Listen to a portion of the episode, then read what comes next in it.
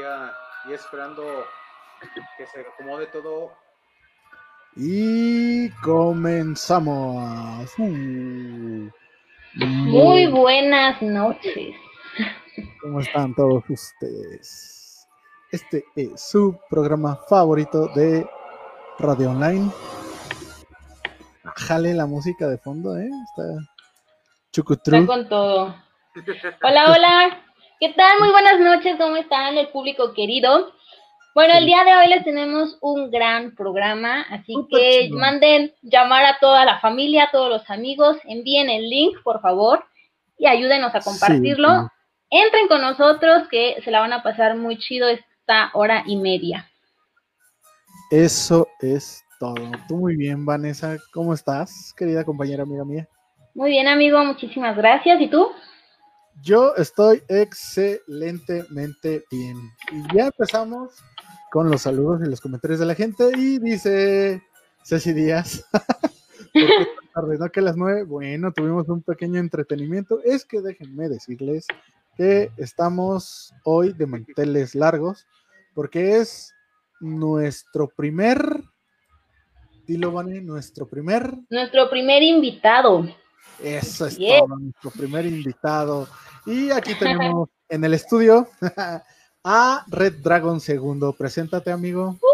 ¿Qué tal? Muy buenas noches. ¿Qué tal? ¿Cómo está público? Eso es todo, bravo. Aplausos. De- de- déjenme bajarle el sonido. Un poquito, pero sí se escuchan bien. Ya, ya le bajé. Se escucha más chido, ¿no? Sí, no, se escucha bien de todos modos. Y ya tenemos 3000 radiovidentes. Ah, no es cierto. Rompiendo récord. Radio Vidente.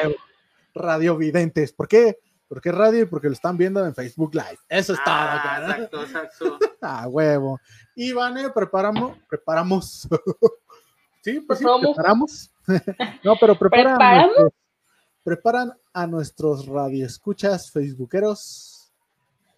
Así es, chicos. Bueno, como ustedes saben, este programa es un programa de revista, por tanto tenemos diferentes secciones. Y esto lo comento para todas aquellas personas nuevas que se estén agregando a nuestra página, que nos estén empezando a seguir y a escuchar. Entonces tenemos diferentes secciones. El día de hoy tenemos datos curiosos, obviamente, famosos ya con nosotros. Tenemos la sección de Cultivarte, patrocinada por AS3 Estudios. Tenemos nuestra sección de horóscopos con la hermosísima de Marian. Y tenemos la entrevista. La- Y obviamente tenemos el, te- el tema del día, que hoy vamos a hablar acerca de... De, dilo, dilo. Anabel. Ah, caray, interesante. Sí, pero, Yes.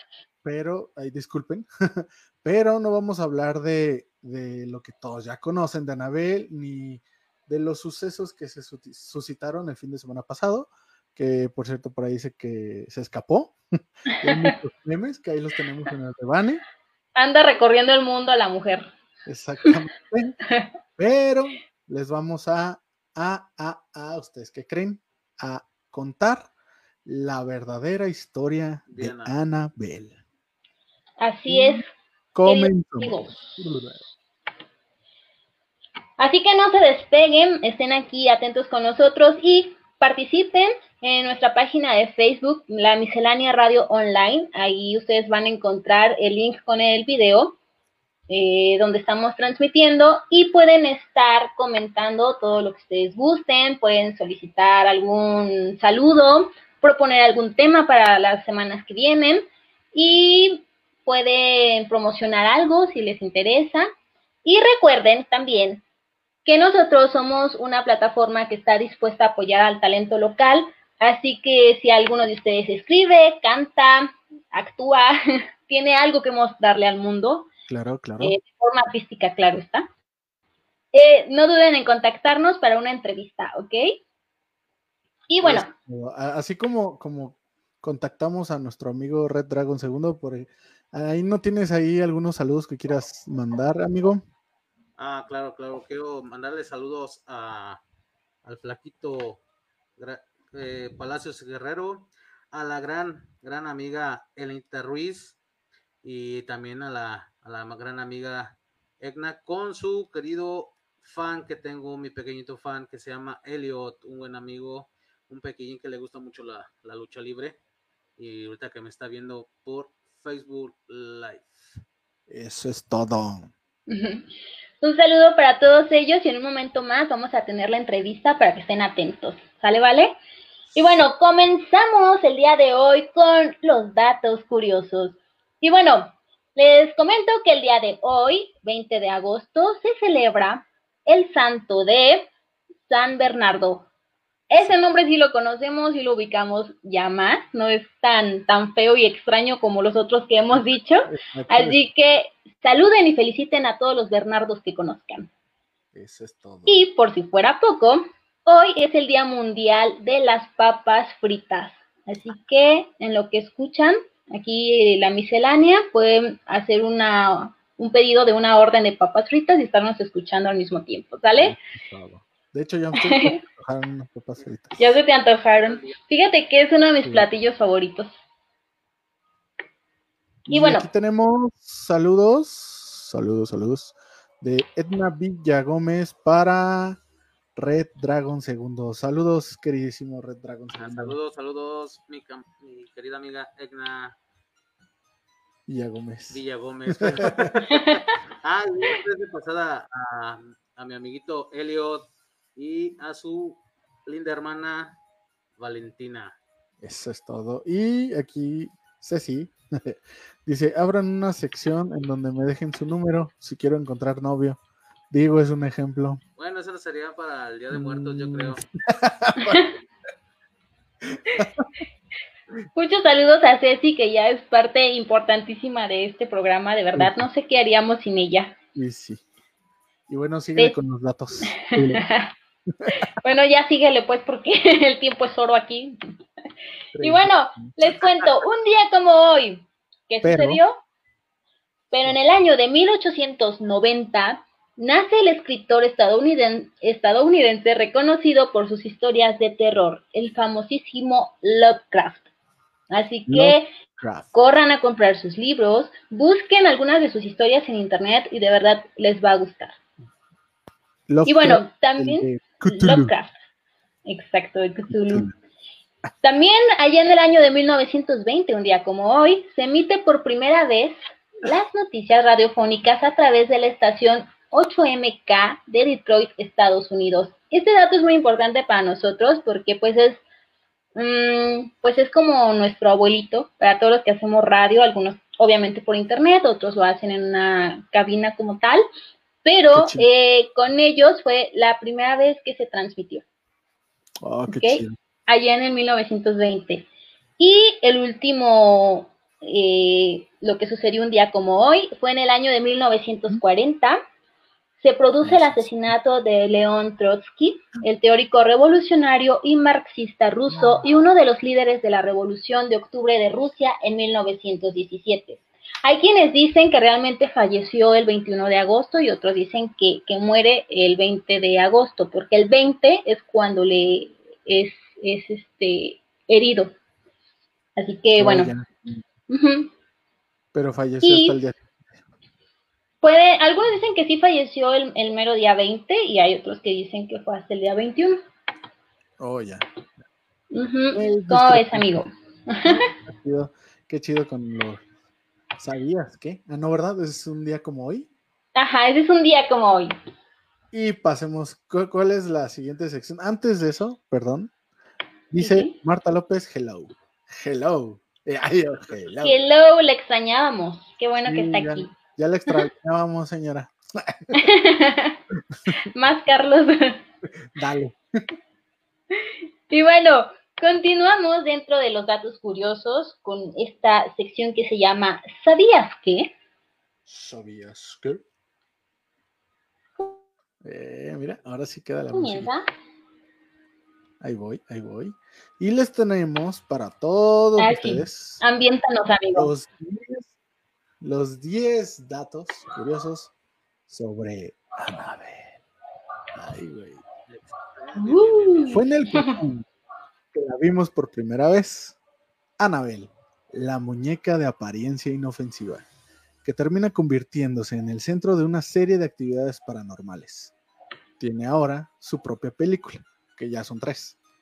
Y por si sus trailers promocionales todavía no han conseguido asustarte, aquí te vamos a dejar sus datos curiosos. Curiosos. y empezamos con el número uno. Está basada en un hecho de la vida real. Sí, aunque tú, digo, hay, creo que hay muy poca gente que no ha visto Anabel. Yo supongo que ya la mayoría de la gente la veo, pero para aquellos que no la han visto, aunque la película nos muestra una muñeca de porcelana, en la vida real involucra a una Regdian. Es un juguete que se puso muy de moda a principios del siglo XX, por allá de los años 70. Y fue en ese año en que una mujer le compró a su hija una muñeca de esta línea. Dicen, cuenta la historia, las malas lenguas, que se acercó a un bazar y vio la muñeca y ahí fue cuando la compró. Su hija, llamada Donna, era estudiante de medicina y recibió el regalo de su madre por correo. Ella la llevó a su casa y ahí fue donde empezaron a ocurrir ciertos sucesos paranormales. Órale. Wow. Ese es el primer sabías que. El segundo es, ¿sabías que la muñeca se movía sola? Bueno, Donna tenía una compañera de cuarto que se llamaba Angie y ella fue la que notó que algo no andaba muy bien con esta muñeca. Y es que aunque su dueña la dejaba siempre sobre una cama o alguna silla o en un lugar específico de la habitación, la muñeca aparecía luego en distintos lugares y en distintas posiciones. ¡Wow! ¡Qué bello! bueno, si no, digo, si tienes una muñeca y de repente te aparece en otro pinche lado, sí te da. Oh, qué pinche miedo! Yo me voy de esa casa, no vuelvo. cardíaco, yo creo. y aquí el número 3. Escribía mensajes. Entre los sucesos extraños que notaron Donna y su amiga Angie, y que son recopilados en el libro The Etymologies, The Extraordinary Career of Ed and Lorraine Warren de Gerald Bertley, también destacaban una serie de mensajes que aparecían en la casa y que aparentemente habían sido escritos por un niño.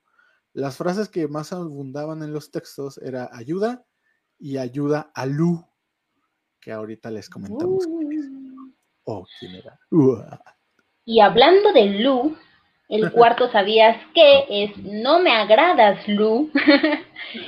bueno, el novio de Donna, un joven llamado Lu, fue uno de los primeros en ser agredidos por este espíritu.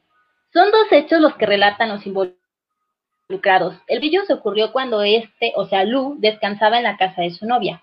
En sueños, el hombre sintió que era ahorcado y despertó por la falta de aire. Cuando se dio cuenta, la muñeca estaba sobre la cama.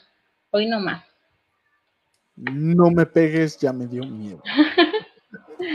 y ya no quiero hablar de esto. No quiero hablar, por favor.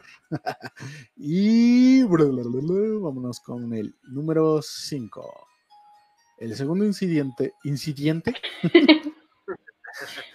es que incidió mucho. Ocurrió cuando Lu ingresó a la casa tras oír ruidos extraños, casi como en una película, ¿no? Que resultaron provenir del cuarto de Donna. Él cuenta que sintió una presencia detrás suyo y luego un inmenso ardor en el pecho. Que este fue el cual, yo creo que más que perturbado, pues sí te saca de onda, ¿no? Vas a sentir que, este sí, sí, algo así, ¿no? Pues sí te saca de onda. Entonces, cuando abrió su camisa, ay, ¿quién es? Ya, para ver lo que pasaba, se dio cuenta de que tenía siete marcas sangrantes sobre el torso, que desaparecieron a los pocos segundos tras desatar su pánico. Yo sí me de miedo. el sexto, ¿sabías que es el espíritu de Annabel Higgins?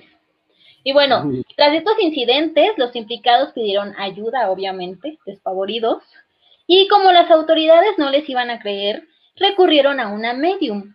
Esta determinó que la muñeca había sido poseída por el espíritu de una niña llamada precisamente Annabel Higgins.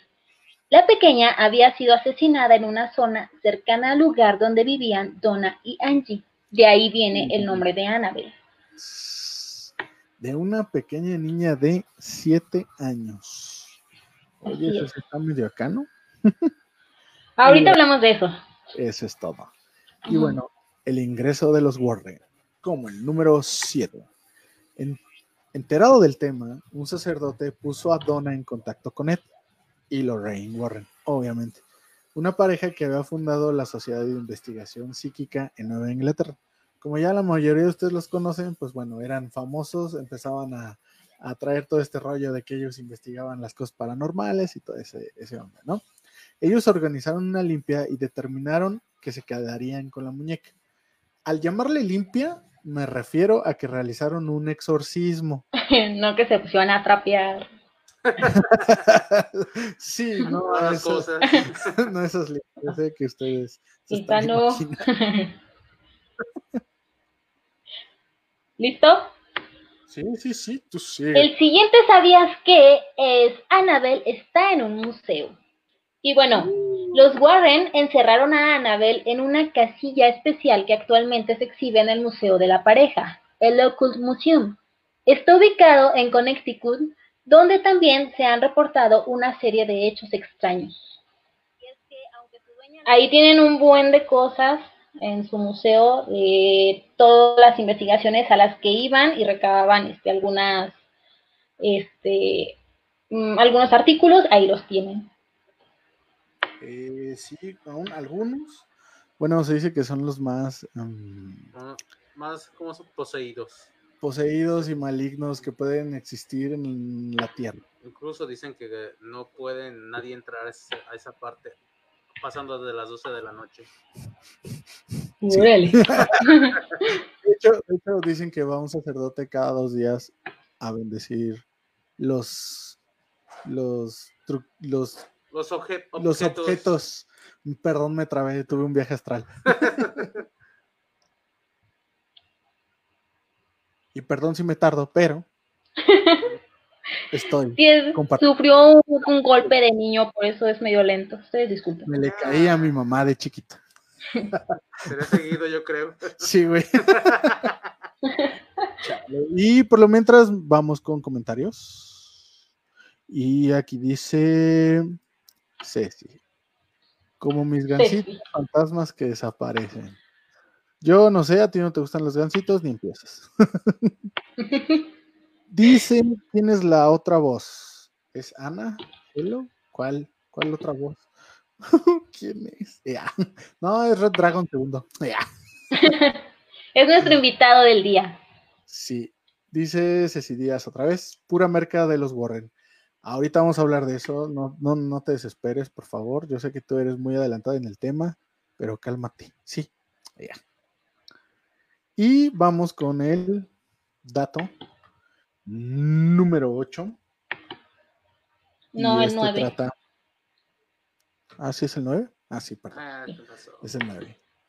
Y si la molestas, dicen que los visitantes del Museo de los Warren son advertidos de no jugar con los objetos ahí exhibidos. Y estos les recuerdan lo que le pasó a un joven que golpeó la caja donde se encontraba Anabel. Este sujetillo, con- que iba con su novia a visitar el museo, le empezaron a hacer bromas alrededor a Anabel. Al salir del dicho lugar, perdió el control del, de, pues, de su coche, en- de su- donde iba, y se murió instantáneamente. Cuenta la leyenda. Uh. Y bueno, el último, ¿sabías que acerca de Annabelle? Es que obviamente, bueno, este no es acerca precisamente de Annabelle, sino más bien de los Warren. Y es que aunque Ed Warren murió en el 2006, Lorraine continuó haciendo investigaciones sobre hechos paranormales como los de Annabelle. Además de la muñeca, como mostró el portal Entertainment Weekly, en su museo se pueden ver objetos como la piel de un tigre que fue poseído por un demonio y mató a 33 personas en la India. Sopas, güey. O sea, Superman. o sea, ¿quién poseyó a quién? El tigre fue poseído por un demonio y asesinó a 33 personas. Ajá. Pues yo creo que no tenía que haber sido poseído por nadie, ¿no? Digo, por sí mismo él pudo haber asesinado a esas personas. Digo, digo, es, un, es, un, es una opinión. No sé tú qué piensas. Pero sí. Y adivinen quién llegó. Nuestro fan. nuestro fan. No, es, es- yo creo que ya, ya, ya, ya le podemos decir que es nuestro fan, ¿no, Vane? ¿O tú Es el ves? número uno, ya tiene una insignia aquí con nosotros especial. Mi querido amigo Ernesto Botello, un beso, un abrazo para ti, muchísimas gracias, porque realmente es de las pocas personas que sabemos que nos ha seguido desde el programa piloto, me parece. Sí, Y bueno, aquí sigue con nosotros. Y aquí dice, los Warren son unos farsantes, son el Carlos Trejo del Gabacho. pues bueno, amigo, ahorita Sí, sí. abordaremos ese tema. En cuanto a Anabel, no hicimos investigación total de los Warren, nada más hicimos investigación de Anabel. No, Y- señora Marta, no se vaya. Yo sé que usted también es, es fan desde el mm, piloto, pero bueno, estábamos hablando ahorita de Ernesto. Pero bueno, También la señora Marta, Ceci, obviamente, no nos han dejado solitos, siempre han estado aquí con nosotros. Pues eso no nos ha dejado porque prácticamente pues vive aquí, entonces Mira, Ceci no te puede dejar porque te mueres de hambre, así que agradece, agradece. así que aunque quiera no puedo. y les tenemos la siguiente sección, que es es. los tan esperados y tan ansiados y tan codiciosos horóscopos. Como recuerdan, estos horóscopos no son como cualquiera y tenemos a nuestra horoscopera, Ah. Mariam CG.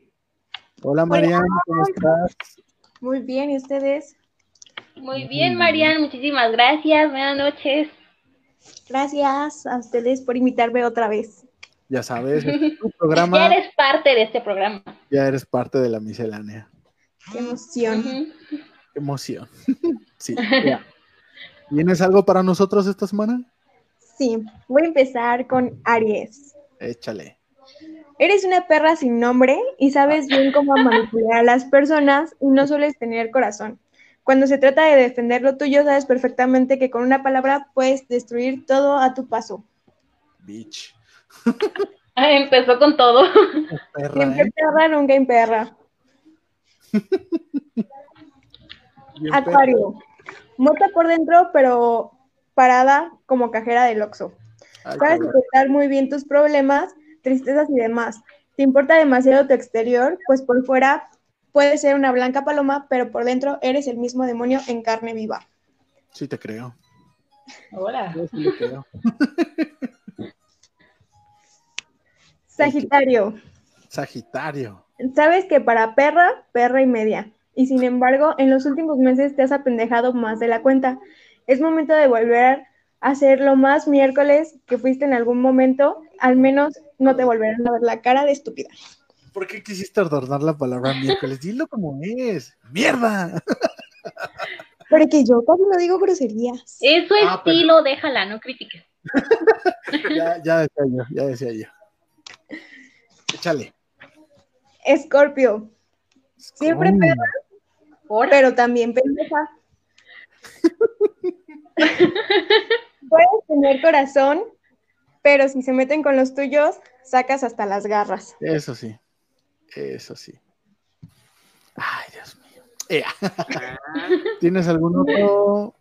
El último es para Libra. Ah, Sopas. ese soy yo. Yo también. Dices ese que somos caegordos. Nos vale. No, no importa. Échale. Nunca te callas, y menos si es para destruir a alguien. Ajá. Tratas demasiado, con, la- con demasiada fa- fragilidad tu corazón, pero el de alguien más, si te hacen daño, lo destruyes. Como la- la. Dice, dice Ceci. Siempre perra, nunca imperra. Sí te como debe ser. Como debes. ser. Ah, huevo. ¿Y tú, Marian, tú qué signo eres? Yo soy Capricornio. Ay, Capricornio. Son medios, medios payasitos, ¿no? A ver, aquí dice Edna, Edna Villagómez que faltó Leo. ¿Tien- ¿Tendrás por ahí el dato de Leo? Ah, es el mes de Leo. Están ¿Eh? en sus cumpleaños. ¿Quién es sí. Leo?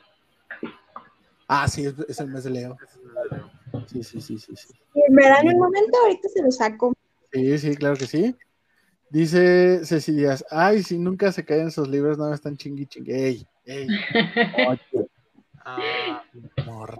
Los veo también con cosa bárbara. ¿Los leo? También te están pidiendo el de Virgo. Sí, también dice. A ver, Virgo, Evita. que no te pidan fidelidad si te dan traición. Ponte perra y aprende a dar lo mismo que recibes para que sepan lo que se siente. Vamos. Ya oyeron las Virgo, pónganse aquí, perras. aquí me dice Elena Ruiz, el, el signo de, de Tauro. Tauro. A ver, espérate, faltaron Leo, Leo, Leo. Y, Vamos, ah, Leo, están pidiendo mucho Leo. Sí, Leo. Leo, tu puto leo. carácter esta semana va a ser que dejes bien claro quiénes son tus amigos y quiénes no. Necesitas personas que solo, no necesitas personas que solo te buscan por interés.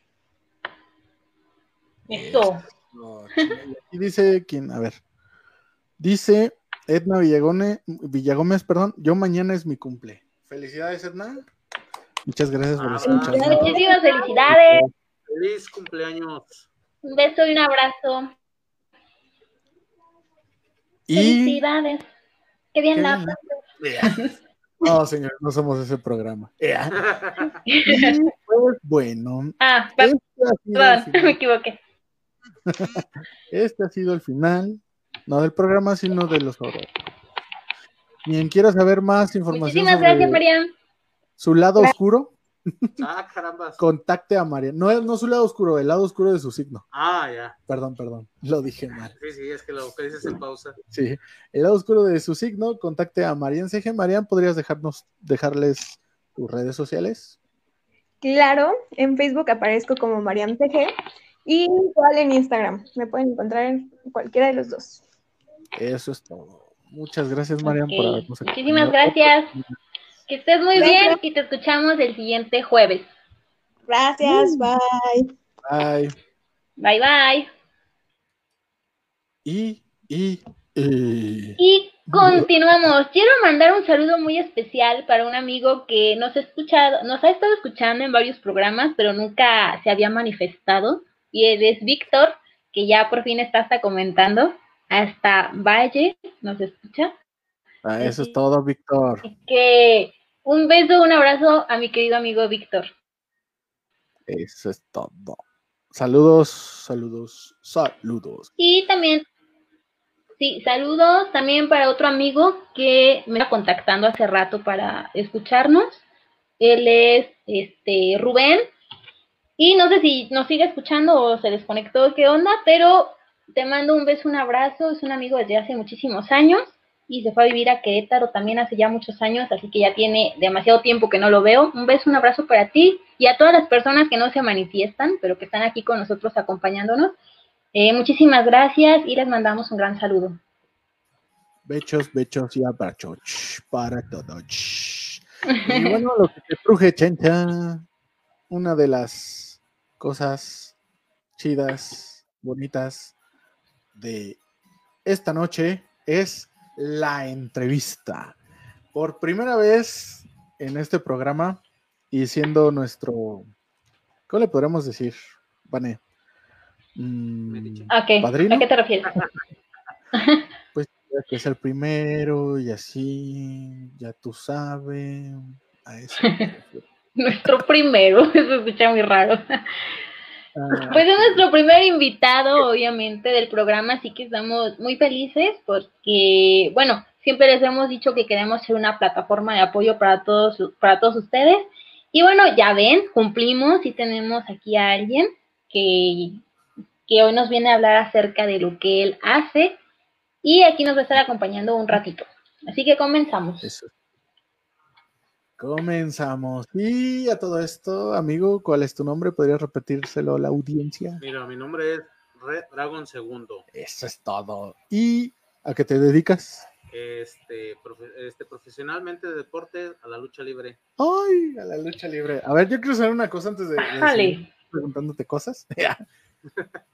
¿Sí son de aneta los guamazos, güey? ¿O es Ah, puro, no, to- sí. todo es actuado? No, claro que son, son este, todos, todos. Dale uno a Carlos, dale uno, que se escuche. Un pierrotazo.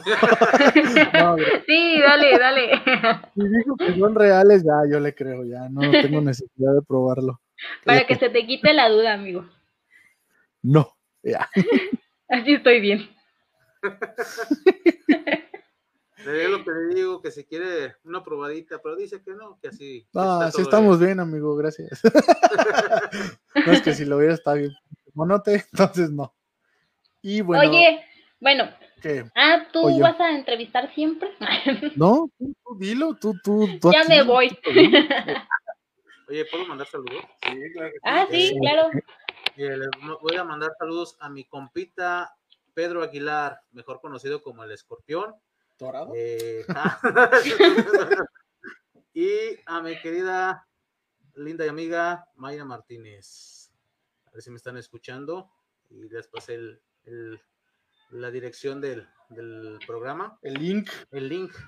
Espero que estén todos muy bien. Y saludos a mi querido grupo del WhatsApp entre rudos y técnicos, que por cierto ahí también estoy yo. Eso es todo. Vale, eso, eso. ¿Tú qué Ahí eres? está, también comparte tus redes sociales y todo para que te sigan.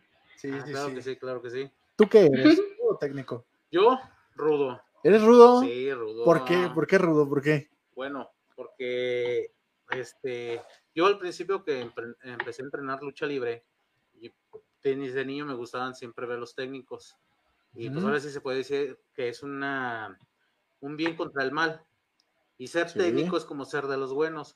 Pero pues el caso de mi tamaño y mi peso, pues este fue, fue Entonces- rudo. ¿No quieres ser bueno? Pues al principio sí, ¿Malo? pero ahorita la verdad ya no, me gusta estar en la esquina donde estoy, en la esquina ruda. Ah, te gusta estar en el lado oscuro. Exacto. ¿Alguna pregunta que tengas, Juan? Ya. Bueno, yo sí tengo una duda, porque obviamente pues ese es un mundo pues donde se tienen que estar preparando muchísimo, supongo yo. Eh, cuéntanos un poquito acerca de tus inicios como luchador, qué es lo que te inspira o cómo es que llegas o cómo llega más bien este llamado a la lucha.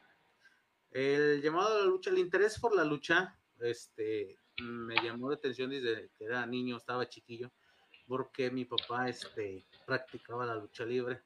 Entonces, cuando estaba yo pequeño, con mi papá nos poníamos lo clásico, jugar luchitas. Entonces mi papá me empezó a, a enseñarme dos que tres llaves, se puede decir. Y entre juego y juego, pues me empezó a llamar la atención y también más, más que nada ver en la televisión y revistas de, de lucha libre cómo, cómo practicaban. Ajá. Entonces me llamó mucho la atención lo que se fueron los lances, los, los vuelos, los llaveos contra llaveos y más que nada pues el, el espectáculo más, más que nada que, que se ve en la lucha libre mexicana. Y los putazos que te puso. no, esos estímulos mi mamá me, me, me entrenó en esa parte. Con la voladora de. No, sí es buen entrenamiento ese, ¿eh? Buenísimo entrenamiento. Este. Acércate más al micrófono, my friend, porque como que se escucha bajito. Ah, por ahí. eh, Sí, sí, Y ahí, Bra- ahí, sí, sí. Ahí, mero, ahí quedó. ahí quedó. Ahí quedaste bien. Este. Igual si en el público quieren hacer alguna pregunta, con muchísimo gusto aquí en el chat, este, las podemos leer. Dice Elena Ruiz, dale un raquetazo para que vea que sí son de verdad. Oye. No, fíjate que sería buena idea, ¿eh? Ya, No, ¿qué pasó? todos ¿Qué los que pasó? conocen, bueno, todos los que me conocen dicen lo mismo. ¿A poco así se pegan de verdad? Pues claro, ni modo que fuera de mentirita. ¿A poco sí son en serio los madrazos, carnal?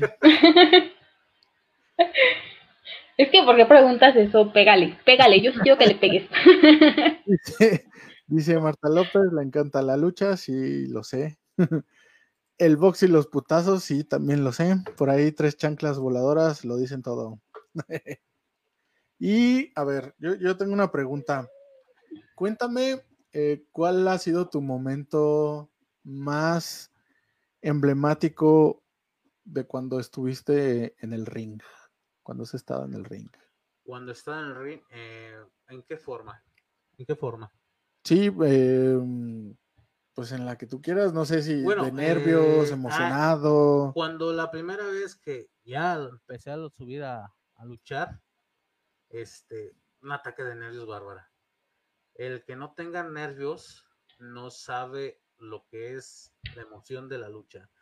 Eh, te atacan en esos momentos que quieres regresarte, ya no subir, por el miedo, porque ver a la gente, el público, eh, dependiendo, pues, claro que la esquina que estés, en el caso del mío, que era ruda, te, aven- te subías y no sabías qué hacer a pesar de tanto tiempo entrenando. Ujú. Entonces, la gente te empieza a buchar, te raya, te recuerda a tu sacrosanta jefa. madre, lo que A tus ancestros. tú te sacas de onda, tú te sacas de onda y dije, "Ay, ¿por qué me, por qué me la rayas si no, me la, si no la conocen? Entonces, con el Sí, paso del tiempo ya vas empezando a perder el, el miedo. Y claro, eh, tanto, también en el transcurso de idas y venidas en la lucha, conoces mucha gente, muchos compañeros en, en las arenas, en los gimnasios y también entre, entre peleas y combates, también conoces a, a grandes, a grandes personas. Sí, claro que sí. Bueno, sí, sí, sí te creo. Y aquí nos dice, nos dice eh, Edna Villagómez. ¿A los cuántos años comenzaste a luchar y cuál es tu máximo ídolo de la lucha? Mira, yo empecé a, a entrenar como a los seis años, A batallar. a batallar. seis Bien chiquito. Sí, porque me enseñaba mi papá. Pero ya más así, más de lleno, fueron a, si no mal recuerdo, a los 12 o 13 años. Es cuando empecé a entrenar más este, lucha libre. Ájale. No, pues sí. Órale. Entonces, ¿a qué edad debutaste? ¿A esa edad? ¿12, 13? Eh, amateur es a los 16, a los 16 años eh, eh, debuté, pero aún Ah. así no estaba muy bien preparado porque todavía eh, faltaba mucho entrenamiento. Este, por ejemplo, ¿cuál es la diferencia entre pelear o, bueno, luchar independiente a luchar como, por ejemplo, con el Consejo Mundial de Lucha o con la AAA? Mm, Bueno, mira, yo no he estado este, en una empresa, siempre he sido así Independiente. independiente cada quien nada, pero es como estar en una, una eh, fábrica, cualquier tipo de fábrica, eh, que ahí te aseguran, a veces te aseguran en, en las cuestiones en gastos médicos, en tu pago, más que nada en tu pago, este, te programan, te tienen que decir qué es lo que tienes que hacer, qué es lo que no que tienes que hacer eh, en ciertos lugares cuando te Ujú. presentes. En cambio, en los independientes, tú te arreglas en cuestiones económicas y ves este dónde vas a luchar. O sea, tú vas buscando la, el- el- en casos de los, los principiantes van buscando dónde poder este ofrecer sus o sea, sus, sus, Sus sus servicios. servicios. Y Ujú. claro, eh, y el tra- tu trabajo habla por ti y hay promotores que te buscan. que te Sí, buscan, claro. ¿sabes qué? Me gusta cómo luchas, cómo peleas y tú ya tú te arreglas con ellos en lo económico. Pero también corres con el riesgo de también corres con el riesgo de que te tengas una lesión y no te ¿cómo se puede decir? No solventa los gastos médicos. Oh, ya. Ahí no te respaldan, siendo independiente, claro. Ok, aquí tenemos una pregunta. Tenemos varias. Bueno, sí, tenemos varias. Una de ellas de Edna. ¿Has llegado a pelearte con un espectador? No, no, nunca me he llegado a pelear con un espectador, pero sí asustarlos. ¿Cómo los Mira, Así como asustas a hija, desgraciado. ah, no, porque... no, porque mira, había un espectador este, que es técnico de corazón Ajá. eh, y las, las primeras veces, pues, casi me la, me la rayaba seguido y pues yo la verdad no, no sabía yo de eso y me molestaba, pero pues, en fin, no me podía meter por, la, por, por respeto al público, no me podía meter. Entonces, con el paso del tiempo, pues el, ya le empecé a agarrar la onda. Y una vez el chavo este se le ocurrió agarrar una botella de plástico y Ajá. me la aventó en la cabeza. Entonces, yo- Órale. lo que hice yo, me volteé, no dije nada, pero me volteé, me brinqué la grada, o sea, donde separa la, a la gente del, del ring, Ajá. Sí. Y toda la gente que estaba a un lado de él, corren a un lado, se abren. Y lo dejan solo. Exacto. Y este chavo no sabe por dónde jalar. Y en cuanto yo acabo de brincar, ya cuando corrí el chavo ya estaba casi corriendo. Entonces, en lugar de darme coraje, me dio risa. Dije, no, pues ya de aquí soy. Sí, Dije, y pues es sí. cuando me gustó más lo, lo rudo. Lo rudo, lo rudo, lo rudo. Ok. Tenemos otra de Elena Ruiz, dice, como aficionados, ¿qué esperamos de Red Dragon? ¿Qué Bueno. pueden esperar de ti, amigo mío? Bueno, de mí, ¿qué pueden esperar? Pues espero volver otra vez a regresar al, a subir a un ring. Ya tengo bastante tiempo de no meterme a algo más lleno. Anteriormente lo hacía, pero muy este, leve Ajá. por cuestiones ya personales, pero ya, ya cierto, ciertas cosas, ya ahora sí ya estoy, un- voy a estar un poquito más de lleno en las, no, no en las arenas, sino en los, en los rines que me solicitan y voy a estar echándole los kilos, las ganas y pues más que nada sobresalir del, que sobresalga el personaje. Eso es todo. Esto. Aquí tenemos un, un saludo de Miguel Ángel Chencho. Miguel Ángel Chencho. Hola, buenas noches. Hola Miguelín, muchísimas gracias por escuchar. No me creía que estaba en programa, Sí, y sí. mira. Aquí estamos. Oye, Red Dragon, y por ejemplo, ¿qué, qué beneficios? Bueno, porque tú ya eras como una figura pública y todo esto, ¿sí te traía como beneficios ser luchador? Por ejemplo, con las mujeres, así de para llegar y conquistar. Fíjate que, Uy, tema sensible. fíjate que, que sí. Que- Sí, o sea, beneficios, este, en cuestiones de las muchachas, pues no, ¿verdad? No, yo estaba más, con- yo estoy más concentrado en el, en el, en cuestiones del deporte, pero sí, Ok. en cuestiones de los demás luchadores, bueno, incluyéndome también, sí, sí se atrae mucho a las, a las mujeres, a las chicas, ¿A poco sí? eh, sí, claro que sí, No va a ser luchador. No, amigo, tú no. pero ahora sí ya, ahí ya depende de cada, cada quien, cada compañero, pues si les gusta seguir en el desmadre, pues adelante, pero eh, ya gracias a Dios ahorita la mayoría que con yo conozco, pues me han aconsejado bien y pues a seguir. No, seguir pues que sí está cabrón, ¿no? No, pues claro que sí. Bueno, pero tú, bueno, actualmente tú eres casado. Eh, ah, ¿cómo te puedo decir? Ay, perdón, creo que no era buena pregunta. No, sí, tu pregunta. Bueno, anteriormente sí, pero este ya tengo poco de, de haber perdido a mi pareja, o sea, soy viudo. Y, Ah, lo siento mucho. Y pues aquí, pues echándole ganas. Pero, o sea, mi pregunta iba en relación a, a cómo, cómo lo toma o cómo lo tomaba tu esposa el hecho de que tú te subieras a un ring y obviamente, pues, así como tú golpeabas, también te llegaban a golpear. ¿Cómo es esta vida donde tú la tranquilizabas o era así como de, no, no te preocupes, pues es un trabajo?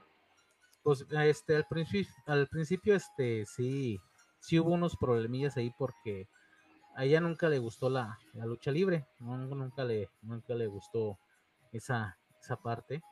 Eh, cuando yo a veces, cuando estábamos de novios, a veces yo iba a, a entrenar o a luchar y pues casi no pasábamos mucho el tiempo. Y sí, durante el tiempo de que estábamos casados ya, ya era un poquito más de problema porque pues ya teníamos a mi primera hija. Entonces decidí disminuir mis actividades hasta que Ajá. Lo dejé. O sea, ahí casi la mayoría de, los de mis compañeros les dan las opciones familia o la lucha. Casi la mayoría la lucha. Otros tratan de combinar su su o, ¿cómo se dice? su carrera Pues su el- vida privada y la carrera. sí. Exacto, pero ya todo depende de la pareja, pero pues, en mi caso no fue, no fue así. Oh, bueno, pues es que hay para todos, ¿no? Digo, las mujeres siempre son celosas, y así seas barrendero. Digo, A ti no te celan, amigo. cállate. dice, dice Ernesto Botello, casi no sé el Red Dragon o es mi compu chafa. No sé si tu compu sea chafa, pero es que a veces mi amigo se emociona y se hace para atrás. Sí, eh, más bien es que como que se aleja del micro. Sí, se aleja del Está muy encurvado. Pues agárralo, haga tú. Ah, el micrófono. no Ah, no, ya lo agarré. Déjense ahí, niños. Dice Ceci, no lucha ni por la vida. Gracias, yo también te quiero. Dile que la vas a meter, pero de sumo. Sí, ya sé. Dice Elena Ruiz, ¿estarás dispuesto a salir de tu entorno a luchar? Y me refiero fuera de tu estado. Claro que sí. Sí, ya. Claro que en este deporte todo lo pide. Y si me si es de posición de salir del confort que seas necesario, sí lo hago. Eso es todo. ¿Te, te ha tocado algún, alguna vez este, luchar en, en, en algún otro estado así lejos? Mm, lejos, lejos, no, pero sí me ha tocado luchar en Salamanca. Ahí es donde fue mi primer Ah, debut. Salamanca, En mira. Salamanca. Eh, no ¿Tú eres de León? Sí, yo, bueno, sí, soy de León, pero nacido en Monterrey, Nuevo León. Eso es todo. Ok. Es, Mi es regio, norteño. es regio. Aquí dice. Pregunta Edna Villagómez. Ay, perdón. No, sí, dila, dila. ¿Cuál es tu llave favorita? Mi llave favorita. La de mi casa. Ándale, la de la moto. Ah, no, eso sí no tengo. Mi llave favorita, eh, bueno, yo la nombré la, se puede decir que la, el dragón, pero es una llave muy conocida que hace, bueno, en- que lo conozca la llave de dos caras, donde acuestas al rival y con el pie derecho, este, pones encima, eh, sobre su hombro y entre, entre su pierna, y en, el, en la otra agarras su brazo y lo pones abajo también de su, de su pierna. Entonces, cuando das el, el jalón, eh, te acuestas tú y cuestas al rival encima de ti, pero en la espalda, y abres el compás de sus piernas, así lastimando lo que es Ay, los ingles, eh, las costillas, la clavícula y el cuello. Ay, y si aplicas cabrón. más fuerza, aparte de lastimar el- la, las ingles, eh, cortas la respiración de la tráquea ¡A esa con su propio peso. Sí, A ver, a ver, hazle una a Carlos y que Ceci grabe. Interesante, ¿eh? No, sí, no, sí. Qué chistosita eres, Vane. Ay, ya está sudando. Sí, no manches. Este, aquí dice. Todavía ni lo tocas y ya suda. Cambiando de pregunta. No, pero no toqué y estoy llorando. Ah, se asustó más con eso que lo de la Anabel. Ya sé, dice Marta López, yo ya lo conozco a Red Dragon. Ah, sí, ya lo conoce. Ya, ya te conoce mi mamá. Ya. dice Ceci, que cuando Red Dragon vuelva a la lucha nos regale entradas. Ah, eso es más, nomás viendo a ver dónde, dónde se esa muchacha. Dice Víctor Paredes, estando arriba de la tarima, ¿sí te llegas a enojar de verdad con algún rival? Ah, claro que sí. Siempre, fíjate que soy un carácter medio. Este, ahí arriba ya saco todo el coraje que traigo y sí, ya son, ha sido varias veces que me he peleado con compañeros y se he sacado el coraje ya, ya un poquito fuera de, del deporte, eh, pero pues ahora sí se puede decir que ahí quitas el estrés. Igual también con- y hay, compañeros que son, son iguales también, o sea, también se desquitan y ahora sí usan el dicho de que no busca quién, quién te la hizo, sino quién te la pague. Ahora sí, Claro. compadre, pues ya, pues ya lo mataste, güey, va. No, pero pues ya saqué el estrés. No manches. dice, dice Elena Ruiz, ¿el tiro a buzón o la suática? ¿La has aplicado alguna vez? El tirabuzón, sí, ¿Sí? sí. ¿Y, y qué tal? ¿Le- Excelente, buen castigo ¿Le, también. le llegaste a hacer mucho daño a tu, a tu oponente? Sí. Bueno, no, no ahí leve, porque a veces me tocan oponentes más, un poquito más grandes. Este, eh, eh, eh, bueno, yo tengo una pregunta. Si, si dices tú que sí te, te llegas a enojar y todo, ¿ha trascendido ese, ese enojo de arriba del ring a acá afuera? Mm, fíjate que mm, no. Bueno, sí y no. ¿Por qué? El coraje, claro que lo vas a expresar y lo vas a, a desquitar arriba del ring, pero abajo y es otra cosa. Ahí tienes. Por eso son disciplinas. La disciplina es controlarte, porque quieras o no, un luchador se, se considera como si fuera una, un arma, arma. blanca. Y por así él no tienen, tenemos que tener mucho cuidado porque podemos dañar a la gente y más que nada también dañarnos a uno mismo porque no sabemos que también qué clase de personas nos vayamos a topar. Sí, claro, claro. Dice, Oye, a ver qué. Bueno, por ejemplo, tú en el tiempo que duraste luchando, ¿sí llegaste a ver, a provocar o algo por el estilo, alguna lesión grave? Eh, sí, incluso eh, durante la lucha, más bien dentro del entrenamiento, la primera lesión fue que donde caí mal, eh, me estrellé la, se me estrelló la clavícula. Eh, en una caída que di, entonces da cuenta que la parte del, del hombro hacia el- todo el pecho eh, salió el golpe, pero se da cuenta que parecía arco iris, morado, negro, rojo, gris, de todos los colores. Y ya después, pues ahí seguían las demás lesiones, ya arriba de ahora sí luchando lo que es las costillas, las rodillas, Pero, los pero, codos. pero esa, esa lesión fue por una mal caída, ¿no? Esa les, la primera lesión fue por una mala caída. Y, y- pero, pero, por ejemplo, ¿tú has provocado a alguien? Sí, durante la lucha sí. ¿Sí? a- a- al primer compañero que fue un rival, no sé si todavía sigue luchando, fue el Ángel del Bien, también es de aquí de León, Guanajuato. Eh, a este muchacho pues ya teníamos rivalidad, un tiempo, teníamos casi como dos años de rivalidad. Nunca llegó a las, a la- al juego de máscaras, pero la lesión que le provoqué fue en la parte del cuello.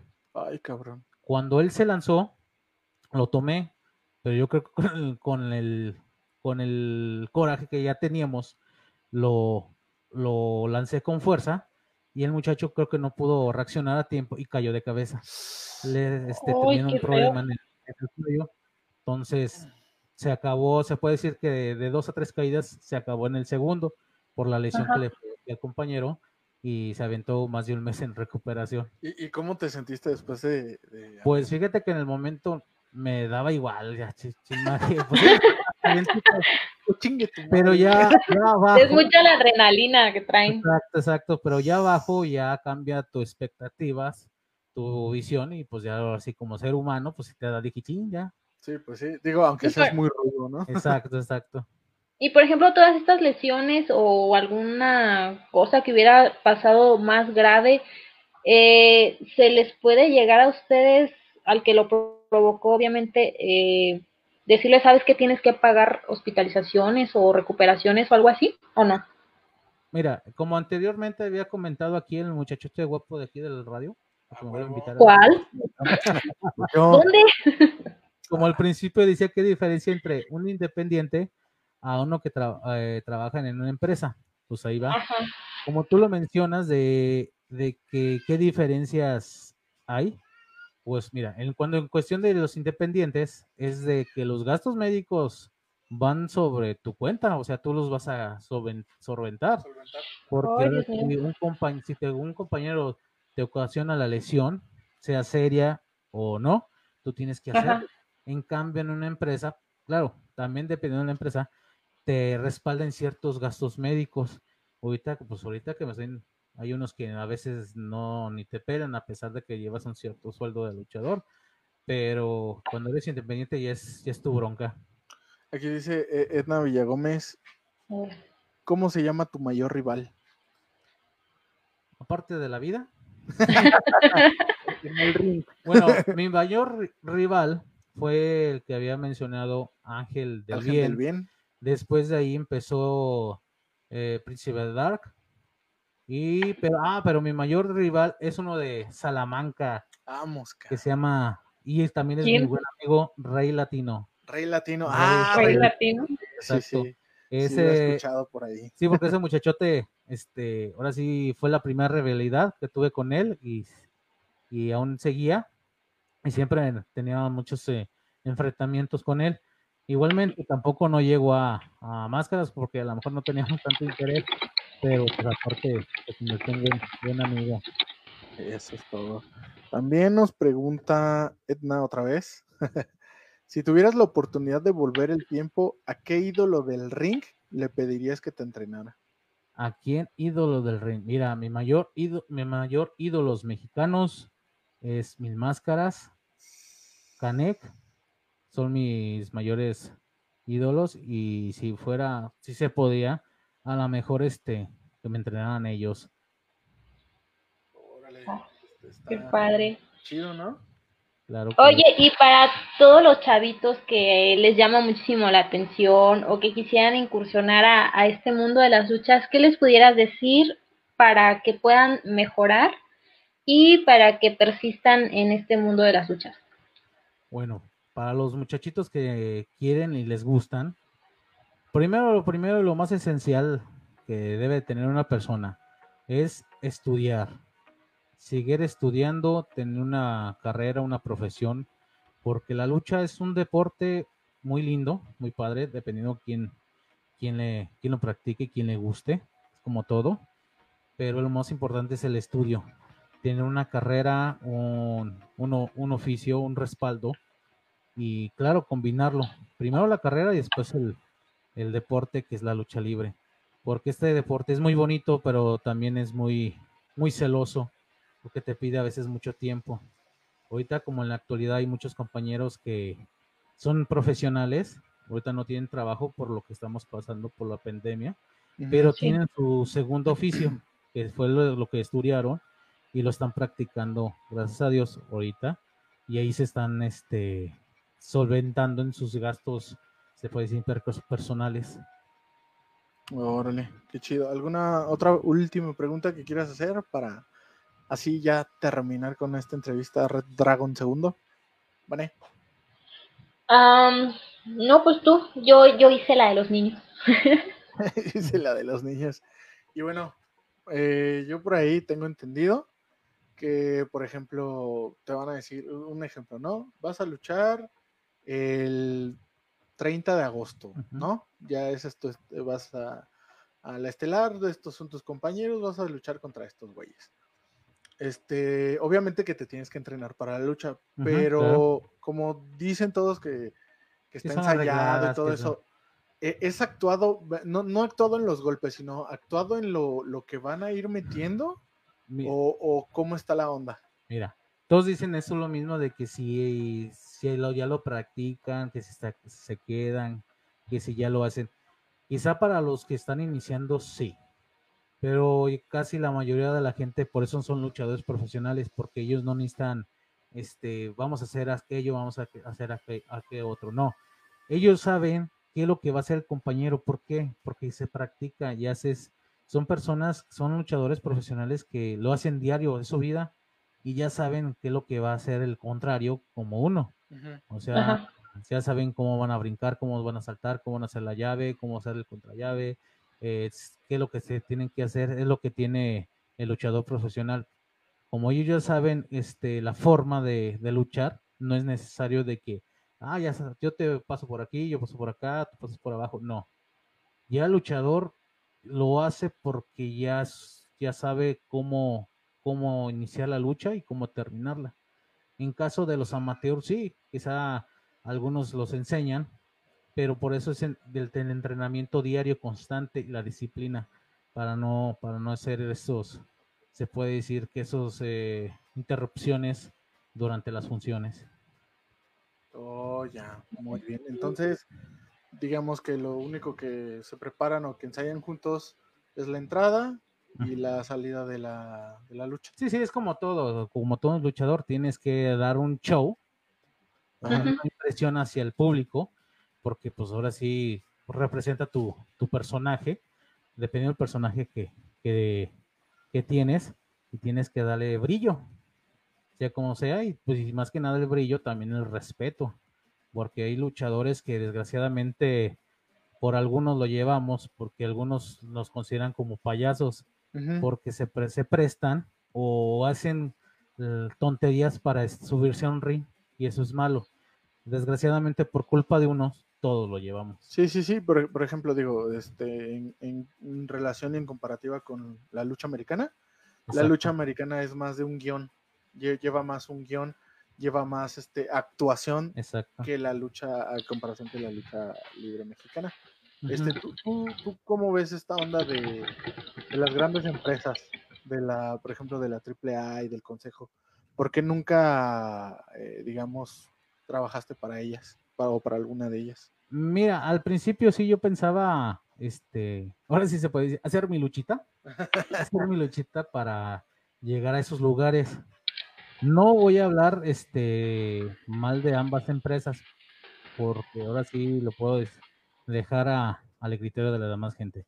Pero mm, después, más adelante, que vi a ciertos compañeros que iban y no tenían suerte, pues la verdad, este, no, ya no me llamó la atención. ¿Por qué? Por el simple hecho de que ir a esos lugares, según, vas a darte a conocer, pero casi la mayoría de hay personas, hay compañeros que están ahí esperando un lugar o una oportunidad y siguen ahí y desgraciadamente no salen a la luz. Sí luchan, pero no salen a la luz. Entonces dije, entonces, ¿qué necesidad tengo yo a que me manden o estar ahí escondido o esperar mi lugar, sabiendo que estando en un lugar independiente, te pueden buscar en cualquier lugar y te pueden ver y más que nada puedes este seguir este luchando. Entonces decidí mejor mejor yo seguir por mi rumbo y no no y perder el interés de, de ambas empresas. Ya ahora sí cada compañero que le ha tocado estar ahí, pues ahora sí ellos sabrán cómo lo toman con sus opiniones. Sí, creo que sí. Dice Elena Ruiz, pues escogiste unos maestros leves, yo diría que uno de los villanos. También tenemos por aquí, dice Edna Villagómez. No le digan que aconseje a los niños porque luego los niños andan sometiendo con llaves a sus mamis. Podría ser, es cierto. Bueno, es que hay que enseñarse que se defiendan. También Pero no de la mamá, no. No manches. También dice, la lucha libre es el mejor deporte. Exacto. Yo ahí sí difiero un poco. A ver, a ver, a ver, Aquí tenemos nuestro, nuestro deporte. Más porque la compu nos divide. Sí, quédate allá, por favor. no, o sea, digo, es, es, muy respetable y, la neta está chido. Y yo creo que a todo niño nos encanta, o por lo menos tuvimos a un ídolo.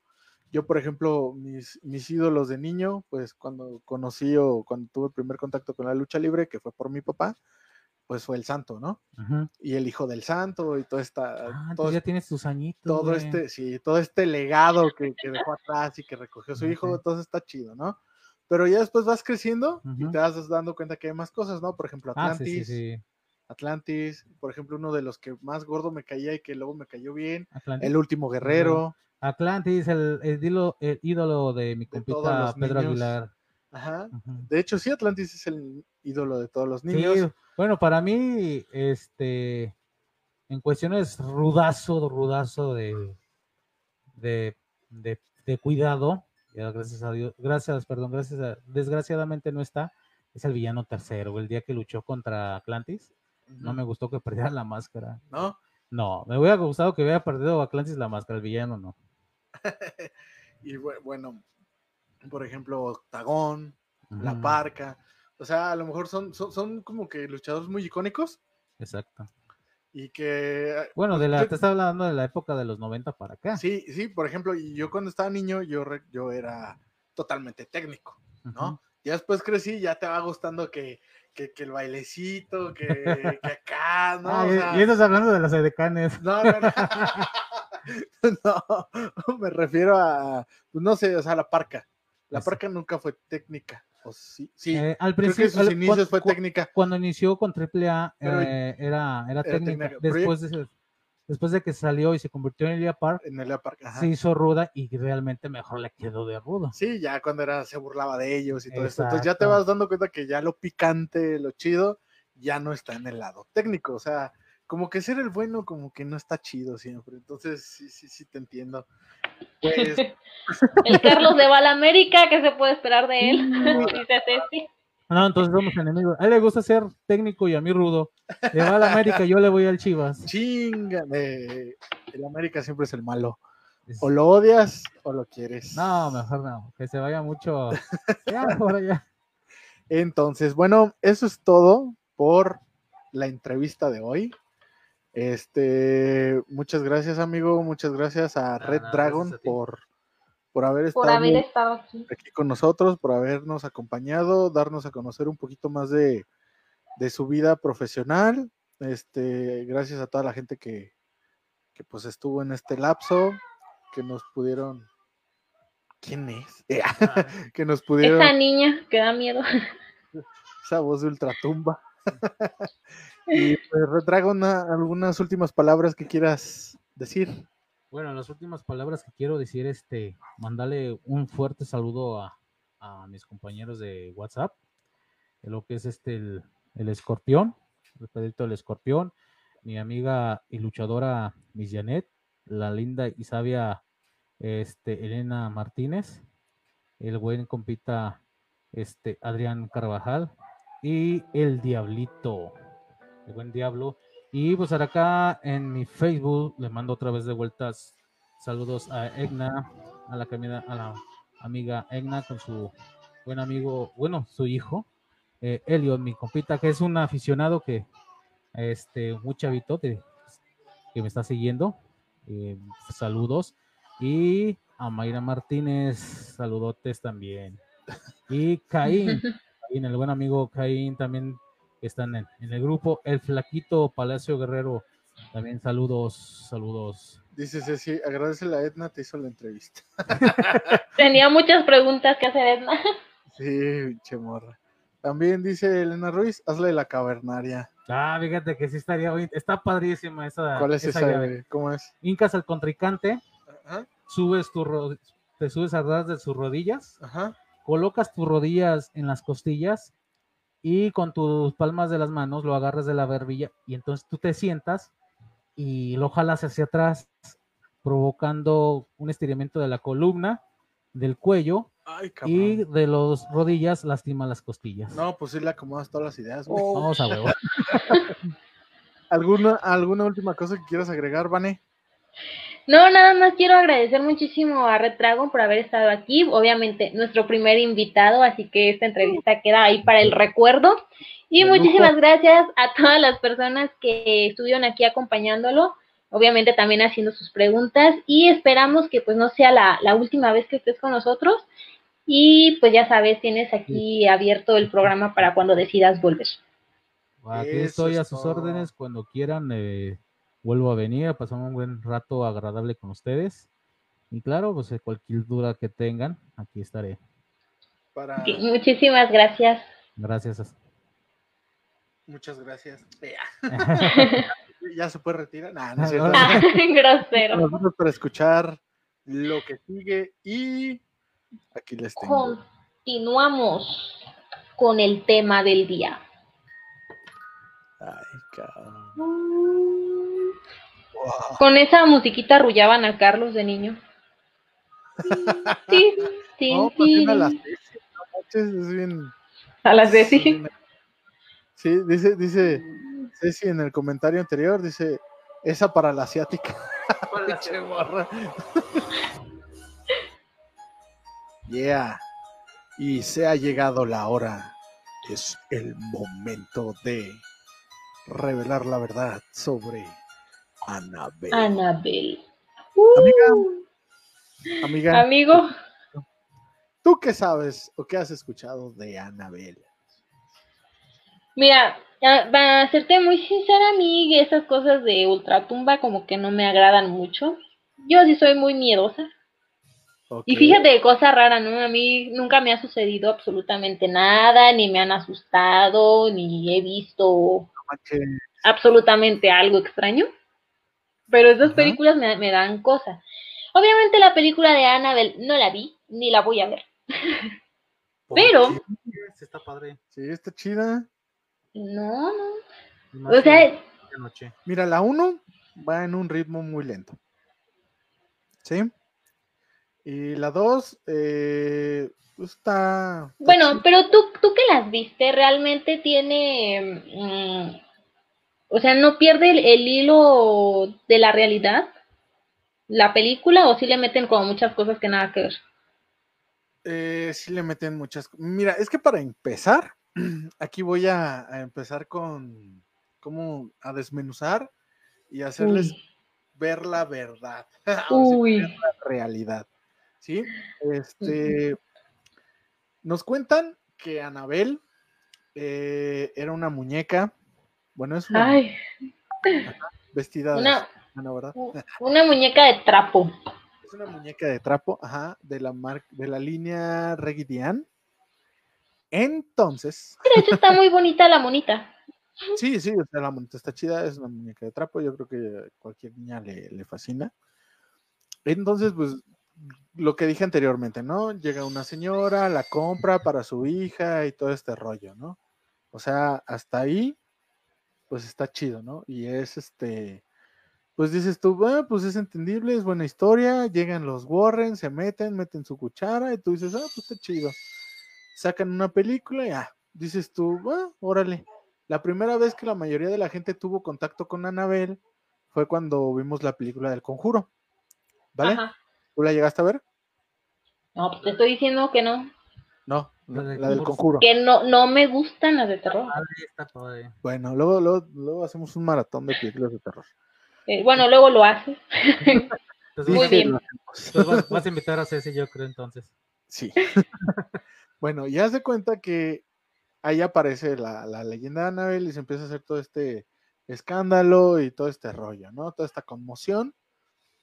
Y pues los Warrens empiezan a ser más famosos, empiezan a visitar más personas su museo. Ahí es cuando les sueltan la leyenda o la historia de que un, un ¿cómo se llama? Eh, el muchacho este ¿Lu? que había ido con su novia que se había burlado con- de, de Annabelle, Ah. que había reci- no, Lu, Lu- Lu era el, el amigo de Donna, ¿ok? El, el Sí, chavo sí. este que No, tú estás hablando de los chavos que fueron a ver el museo. Ajá, ajá, sí, sí, sí. Entonces a los visitantes les soltaban todo, toda la leyenda esta de Annabelle y más aparte las, las leyendas que vienen como adicionales, ¿no? Entonces, este, ¿qué es lo que pasa? Que se empieza a hacer pues más y más este tendencia, se empieza a hacer más este Sí, se empieza a popularizar este rollo de los Warren. y sac- sacan la película de Annabelle. Ajá. En la película explican la parte esta de, de Donna, de que la tiene de Rumi cuando intervienen los Warren y que se va a otra familia, ¿ok? Hasta ahí Ajá. creo que todos, todos- todos vamos bien. Pero tocan una... Ah, ¿qué es eso que suena? Deja de gritar, Carlos. Perdón, me Son las alteré. almorranas, yo creo. Haz de cuenta que, que tocan la historia y, y creo que tú la tocaste de Anabel, que, la, que una medium contacto- tuvo contacto con Anabel y le dijo que era una niña de 7 años y se llamaba Anabel Higgins, ¿ok? Ajá, sí. Luego descubrieron que no era una niña, que era un demonio, ¿ok? Para empezar, aquí les va la verdad. Annabel Higgins sí existió, sí es real, pero Y sí vivía en la zona, o sea, todo. eh, no, ¿No? Higgins no. Annabel Higgins, ahorita Entonces, te digo dónde vivía, pero fíjate, inve- estuve investigando y lo- los primeros datos que arrojan de Annabel Higgins es que murió en 1830 a la edad de 7 años. Eso ¿cuántos años? 7. Ah, ok. Ajá, 1830, a la edad de 7 años, murió asesinada. ¿Ok? Uy, Ajá. Toda esta historia la crearon los Warren. ¿Ok? Para, ¿cómo se dice? Soportar o solventar la historia que la medium le dijo a los chavos. O sea, pero la parte donde está Donna, Angie y Lu con la monita esta que se mueve de, de lugar en la casa, hasta ahí sí es verdad. Eh, sí, y eso sucedió en 1970. Ajá. Entonces, cuando tú como espectador, tú como, eh, no sé, informante, vas y dices, vas e investigas, dices, ah, sí existe una persona que se llamaba Anabel, una niña que murió a los siete años en 1830 y esto pasó hasta 1970 y vivía ahí en el área, dices tú, oye, no manches, si es cierto. O sea, te la crees. ¿Vale? Ajá. Sí. dices, "Oh, pues sí, o sea, sí, sí es cierto, o los Warren y los va- vas y los amas más. Pero si eres como yo, que dices tú, que has escuchado ciertos rumores que, que te dicen, no, es que esta madre no es real, los Warren son una farsa, como dijo eh, tu amigo hace rato, este, nuestro fan Ernesto. Ernesto Botello, que los Ajá. Warren son el Carlos Trejo de Estados Unidos. La neta sí, y te voy a decir por qué. Aquí va. Sí existió una mujer que se llamaba Annabel Higgins, pero ella nació en 1892 y murió en 1973 a causas de cáncer. Y obviamente de la Wow. edad, Ujú. 91 años. ¿Estás de Ujú. acuerdo? Y ella es originaria de Nueva Jersey, si no me equivoco. ¿Sí? Su Ajá. familia es grande, vivía, venía de Nueva Escocia. Sus, ¿cómo se dice? ¿Sus descendientes? No, sus Antecesores. antecesores, ajá, sus antepasados. Y fue la, fue la séptima de ocho hermanos. ¿Ok? Ajá. Hasta aquí. Se casó con Hasta un chavo que se llamaba, o que le decían, se llamaba Alf. Ese es el dato que tengo. Y la foto la tomaron, Ajá. bueno, esos datos es de 1910. Entonces ellos eran una familia realmente grande. Lo que pude encontrar de ella fue que era una amada hija, este, una gran mamá, dejó tres hijos. O sea, te quedas así como que, ah, caray. O sea, Pues ya la- no coincide nada, ¿no? No cuadra. coincide nada. La verdadera Annabel Higgins, o sea, murió a los 91 años. O sea, ni siquiera se acerca a lo que inventaron babosos estos, los Carlos de Estados Unidos. Pero pues te das cu- cuenta que todo fue mercadotecnia.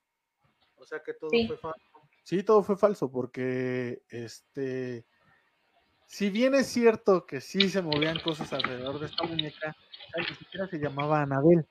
Y hubo en un programa de, de esos famosos talk shows que hacen allá Sí. en Estados Unidos, después de que salió la película de Anabel, invitaron, este, bueno, no, invitaron y consiguieron, este, rastrearon a la, a la mamá de Donna. Ajá. ¿Y qué dijo la señora? programa, y la mamá de Donna adivina cómo se llama. Anabel. Sí. No. O sea, ¿Y ella movía a la mona?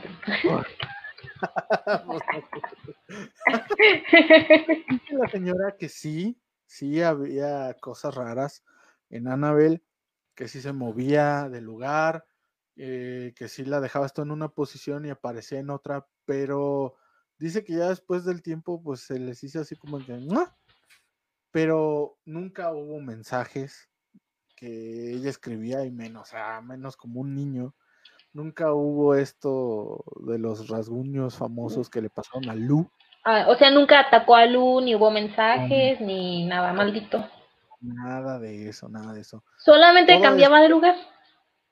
Sí, o sea, solamente cambiaba de lugar. O sea, digamos que sí había una fuerza, una energía sobrenatural alrededor de la muñeca, pero jamás este, algo demoníaco, porque nunca le hizo daño a nadie. Sí, o sea, Ajá, sí. no hay, no hay documentos, no hay nada que te faculte este, esto que, que se dice alrededor de, de la mona. De hecho, Donna, cuando la quisieron entrevistar, no quiso dar este, entrevista, no quiso dar declaraciones. Su amiga, ¿cómo? Gina o no sé cómo Angie. Angie, Angie. simplemente se desapareció. O sea, y Lu creo que nunca existió. O sea, Para acabarlo. Sí, o sea, para terminar de darle jiribilla, pero todo esto se les cayó a los Warren, ¿qué te gusta? ¿30 años después? Ah, y después de que hicieron su buena feria. Exactamente. Ya claro. después de que consiguieron tener el museo de lo macabro o de lo misterioso, no sé cómo chingos les digan. No, pero simplemente estaba muy misterioso, ¿no? Que la monita esta cambiaba de, de lugar y todo, y curiosamente ahí donde ellos lo tenían no, no se podía mover y, o sea, ¿qué onda, no? Exactamente, o sea, Dices, ahí cómo no se podía salir de ahí. es, pues, es a lo que a lo que voy. O sea, estos güeyes hicieron un pinche el, el museo del ocultismo, como dice Ceci. Estos güeyes hicieron un, un, un- Mega show. sí, güey, o sea, crearon una pinche historia bien chingona alrededor de, de Annabelle. Que, que había, como había cosas que sí eran reales, Exacto. o sea, e- ese fue el gancho, güey. Y la gente dijo, no manches, esto sí es verdad. Y, y, güey, sacaron la película, bueno, sacaron tres películas de esta pinche mona. Incluso en la película del conjuro estuvo este la señora Warren. Este, diciendo que según si era cierto o no, si era cierto Exactamente. la De- historia. De, de hecho, en la primera película, que es la de El Conjuro, que es donde nos dan un vistazo de Annabelle, mencionan a una a la protagonista, a la mala, a esta Bat Bathsheba, como la bruja. Cuando nunca fue bruja, o sea, ella, esa mujer sí existió, tuvo hijos, Ajá. Creció y murió como cualquier ser humano, Normal, pues. ¿sí? Cumplió su Ajá. vida. Y de hecho hasta decían que como era bruja había sacrificado a su hijo el más chico y lo había matado y luego ella se había ahorcado. Y pues todo eso es mentira. O sea, la casa existe, la casa es El- el- grandísima. la cripta también de la bruja sí Sí, o sea, no es bruja, güey, según, era- según, según. según la bruja. Pero, pues, o sea, ve todo lo que. ¿Ya viste el comentario de Ceci? Déjalo, pongo. Como tú que te inventas unas historias bien acá para no darme a mí. Mi anillo. Pinche morra. y sigues con el anillo, ya está dormí. ¿Ya? Morra. Una, una mujer nunca olvida, Carlos, nunca. Y pues Ana tampoco olvidó. Y ahora para hacer. Y ahora se anda paseando por el mundo, Anabel. Sí, no manches. No, es que. ¿Sí viste los memes? Neta. Sí, no manches, la onda. Estuvieron con todos esos pinches memes. Pero sí, Los memes de, de los mexicanos, ¿no? Que ahora están comprando muchísimos más rosarios que de lo que compraron cubrebocas. sí, no mames. Y tú estás en Latinoamérica, amigo. Sí, se, se la hiper. Pero prolongaron gacho. Pero, pero sí, es, es, es lo, es lo que te digo, o sea, toda esta parte del, del ocultismo, porque siempre vamos a tener morbo hacia lo paranormal, ¿no? Sí, claro, eh, llama mucho la, la atención todas estas personas que dicen de pronto que pueden ver el aura de una persona o que entran a alguna casa y sienten alguna presencia o que pueden, tienen como estas regresiones, no sé si se llaman así, donde medio ven algo del pasado que sucedió en tal lugar. O sea, llama la atención que tal vez es gente como muy, muy entrenada para engañar, puede ser, pero pues no sé si a ti te ha sucedido, porque bueno, yo no creo en esto y al parecer tú tampoco, pero no sé si te ha pasado que tienes No, gente muy creo. cercana y que te dice es que yo sí vi, yo sí escuché o yo sí sentí tal cosa y de algún modo como que te hacen dudar y dices, bueno, sí existirá o qué, qué está pasando. No, mira, este, por ejemplo, eh, ah, o sea, yo sí creo y he investigado y, y he visto, no he visto cosas porque no las he visto, pero sí he oído cosas. Entonces, que le des el anillo a Ceci, eso oyes. dale vas el al baño. anillo, perro, dale el anillo. no, o sea, sí, sí he escuchado cosas, pero muchas veces digo, ay, no pasa nada, y me hago, güey, ¿sí me entiendes? No Ajá. le doy la importancia. Pero, pues es que hay muchas cosas. Por ejemplo, en YouTube hay infinidad de videos, hay canales, hay, hay este, programas, hay, hay, eh, hay equipos totalmente dedicados a esto, de lo paranormal, de las brujas, de lo de Annabelle. O sea, vi cantidad de, de, de de videos videos. Y todos decían la misma historia, ¿sí me entiendes? O sea, ninguno se metía como que a investigar más. De hecho, hasta ponían fotos de Anabel, güey. Y, y, y, y no, no, no era Anabel Higgins, la niña en la que ponen esas fotos. O sea, ni siquiera, esa niña ni siquiera es, era Anabel. ¿Sí? Entonces, está cabrón. O sea, si hay cosas, yo sí creo que hay cosas que son...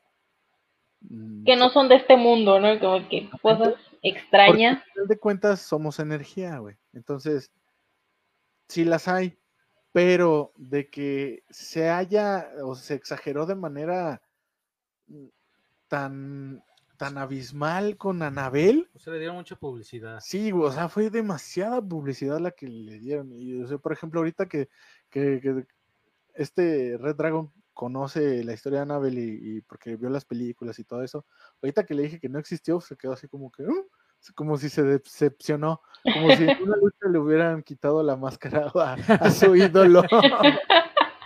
De Es, feo. es- es como él dice, o sea, es un show o un espectáculo que te dan a, te están vendiendo y tú como gente, gente ignorante, pues este, Pues, lo tomas, lo tomas porque no sabes la verdadera historia hasta que te metes más a fondo en la investigación. Wow, dices que qué pedo. Sí, así es. Eh, Es lo que es lo que le estaba diciendo yo a él en la película de Conjuro pues, estaba la, la señora Warren este di- di- diciéndole al director y al escritor que sí pasaba, que no pasaba. O sea, ella hacía sus sus ¿cómo se dice? formar la película a su gusto, sabiendo que la demás gente no sabía en realidad si existía o no existía. Claro. ¿Qué es eso? ¿Sabe? Sí, pues es lo que dice Carlos, ¿no? Al fin de cuentas, el morbo es el que llama la atención. Y el irte a sentar ahí en el cine, todo oscuro, y que de pronto te asusten y la musiquita, pues genera esta tensión, esta adrenalina que, que a muchos les gusta estar ahí y sentirla.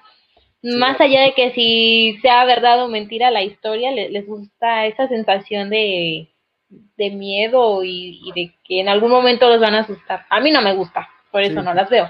Sí. Pero pues se trata de eso.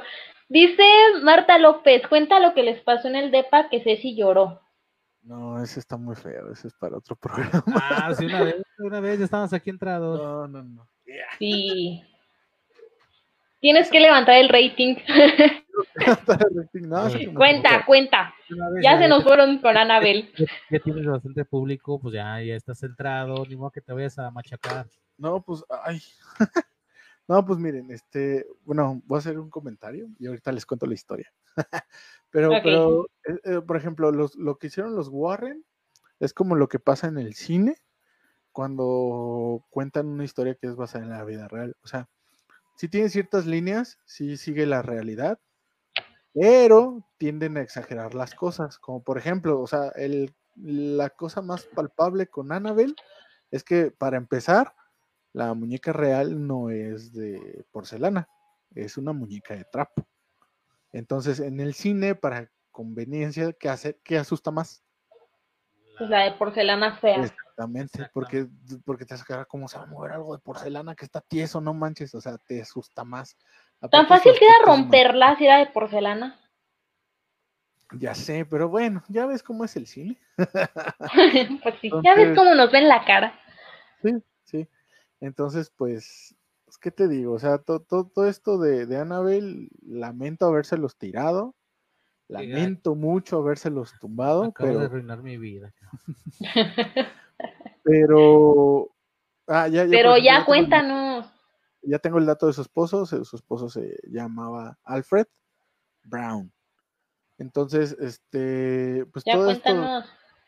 Ah, déjame Suéltala, terminar. suéltala. todo esto que envolvía Que cuente, que hilo, cuente, el aire de que cuente, que cuente. Bueno, aquí nos va esta pequeña historia. Sí. Le voy a cerrar aquí. No, pues mira, un día estábamos en el DEPA, estábamos, ¿cómo te digo? Eh, estábamos ya a punto de dormir, ya, era, ya eran pasaditas de las 12. El- mi hija estaba chiquita, tendría que unos seis meses, y este no se podía dormir. Entonces yo estaba acostado del lado de la pared que da donde está la ventana y me cambié de lugar para que se se Ajá. acostara a, mi hija ahí y se acostara con ella. Entonces yo me cambié de lugar y me quedé bien dormido, pero dormido. qué raro. Entonces yo empecé a soñar, así de repente empecé a soñar. Bueno, empecé a escuchar que me gritaban y eran gritos de desesperación, pero a lo lejos. Ajá. Y yo de, re- de repente sentí que me movían y dije, "Ah, cabrón, qué pedo. Entonces me desperté y volteo y Ceci estaba llorando. Y yo así. ¿qué traes tú? Me, pues, me sacó de onda, así como, que, Tan amable el hombre. ¿qué pasa? ¿Qué traes? Y, y ya no, no me podía ni decir. Entonces le dije, cálmate, no pasa nada. Y en eso que le digo, cálmate, no pasa Es nada. que roncas bien feo. Estúpida. Hola, neta. Entonces sí recoge, entonces por eso estaba llorando. Pues, ¿qué hice? ¿Qué hice? El despertar del diablo. El despertar del diablo. El camino hacia el terror. Camino hacia el terror. No, manches, No, pues, con eso. No. no tan feo. El chiste es que cuando me se estaba calmando y que la abracé y que la niña acá, porque la niña estaba llorando también, Ajá. sentí un escalofrío y los dos escuchamos, pues la neta, una risa no muy amigable. Entonces me cuenta ella Ajá. que quería despertar, pero que no podía, que no podía hablar. Y había, hace cuenta que al final de la cama, en la esquina, había una lámpara Sí. y la lámpara estaba prendida. Dice que la lámpara de repente se apagó. Entonces dice que no, no supo qué hacer, que no pudo, no pudo, este, No podía hablar ni moverse. y no podía hablar. Entonces dice que de repente, este, regresó la luz, la niña empezó a llorar y Ajá. escuchó como si alguien se estuviera riendo, pero era una risa burlona, pero culera. O sea, es, es de esas risas No peculiares que si la vuelves a escuchar, te, o sea, la va a dejar paralizada y la va a reconocer. O sea, si la escucha, la va a reconocer. Pero era risa como de hombre, niño. ¿o qué? de, como de, era de mujer, era femenina, pero era como Ajá. de, ya viejilla. O sea, Ay, qué feo. sí, o sea, pero feo, o sea, tú, tú dices tú que una bruja se ría y digo, han intentado como que hacerlas o imitarlas, pero neta, o sea, en la vida real no tiene comparación. O sea, te digo porque la escuché yo. Sí. Ya no viven ahí, supongo. No, ya no, ya nos ya, Ay, qué bueno. vive mi mamá y ya se cambió de ahí, ya vive en otro lado, pero, pero sí, o sea, pasaron muchísimas cosas ahí. De hecho, a Beto también le pasaron cosas. pero ¿Es en el DEPA donde vivía? sí, es en el DEPA Ay, Dios. Entonces, por, por eso te digo, está cabrón. o sea, sí saca de onda, sí da mello. Y, y, y por eso, por eso, la, la- por eso estos dos farsantes, estos canallas, ea, estos pinches Carlos Trejo gringos, Ajá. quisieron jugar con eso, jugar con el morbo, jugar con el miedo. Hicieron, ¿cómo, cómo se llama? Mercadotecnia, una mercadotecnia, a mi punto de Muy vista, buena. sí, la neta. Porque sí hubo un momento en el que yo los creía, pero bastante. ¿Sí ¿Sí me entiendes? O sea, yo les Sí. llegué a creer todo. Que cuando ya me los desmintieron, como, chale. ¿Sí me entiendes? Sí, sí, claro. Pero bueno, pues a eso se estaban dedicando y si les estaba dejando dinero y fama, pues obviamente se tenían que agarrar de ahí. Pues sí. Y así como Annabelle y el conjuro han de tener como muchísimos casos, ¿no? No, tienen un chingo de casos, pero los más sonados es Annabelle, Ay. es lo que pasó en El Conjuro, que no me acuerdo cómo se llama la casa, es lo de Amityville, no sé si lo has escuchado. La monja. Ajá. Lo de la monja, eso fue inventado, amigo. Bueno, que no fue inventado, ¿verdad? ¿También de- fue de ellos? Sí, Sí. lo del Conjuro. Oh, no sabía. No, lo de la monja. No, sí, lo de la ya- monja fue Ya ves que según des- eh, durante la monja vino la del conjuro, según, ¿verdad? Porque viene conectado. Sí, según esto. Y lo del Conjuro 2, que es uno de sus casos más famosos, es el caso Enfield, pero ese sucedió en Inglaterra. ¿Y qué crees? Que ese sí fue cierto. Pero ¿qué crees? Que ahí los Warren no tuvieron ¿qué? nada que ver. Nada más llegaron a alzarse el cuello. Hicieron- es que ellos no hicieron nada. Eh, de hecho, de hecho, decían, bueno, su, su jugada de ellos, decían que esta Lorraine era medium, era Ajá. Parapsicóloga, Clari- clarividente, no sé qué. no sé qué chingados, y Ed era un demonólogo no reconocido por la iglesia, ¿no? Según esto. Sí, sí. Entonces, este, le preguntaban siempre a esta Lorraine, no, pues, ¿qué sientes, qué ves, qué escuchas, qué te dicen? Y ella decía, no, pues nada.